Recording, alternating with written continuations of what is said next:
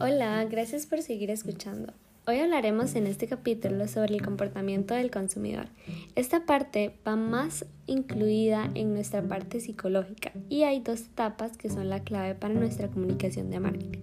La primera consiste en la etapa de búsqueda de información, la cual nos indica que el cliente hace memoria de sus recuerdos de manera que acepte satisfacer una necesidad con la compra de algún producto.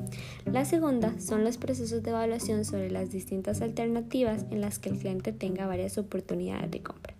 Ligado con estas dos etapas tenemos el proceso de decisión de compra, la cual consta de cinco pasos. El reconocimiento del problema, búsqueda de información, evaluación de alternativas, decisión de compra y evaluación de compra. Recuerden estos pasos porque les voy a dar un ejemplo de esto. Yo tengo un gato que no le gusta tomar de la taza. Ella solo le gusta que le los tubos para ella tomar agua fresca. El problema es que a veces se nos olvida cerrarlo y dura muchas horas corriendo el agua, lo es un gran problema.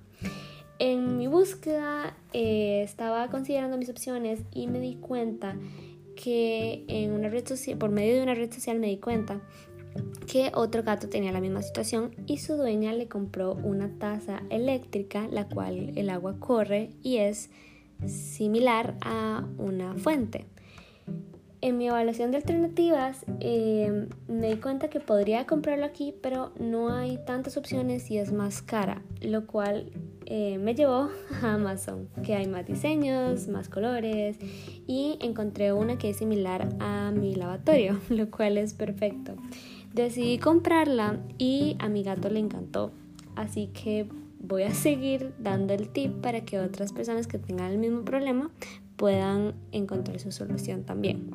Luego de este proceso tenemos las actitudes del consumidor, que estas pueden impulsar nuestra decisión de compra. Por ejemplo, si tengo una actitud positiva hacia una marca, es más probable que la compre otra vez. Y si a mí me gusta un anuncio, aumenta la posibilidad de que me interese comprarla.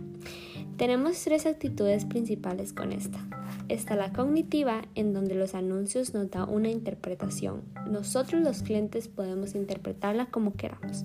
Está la afectiva, en donde nos dan las emociones. Y la conativa, que nos ofrecen los productos con un regálatelo o te lo mereces. Interesante, ¿no?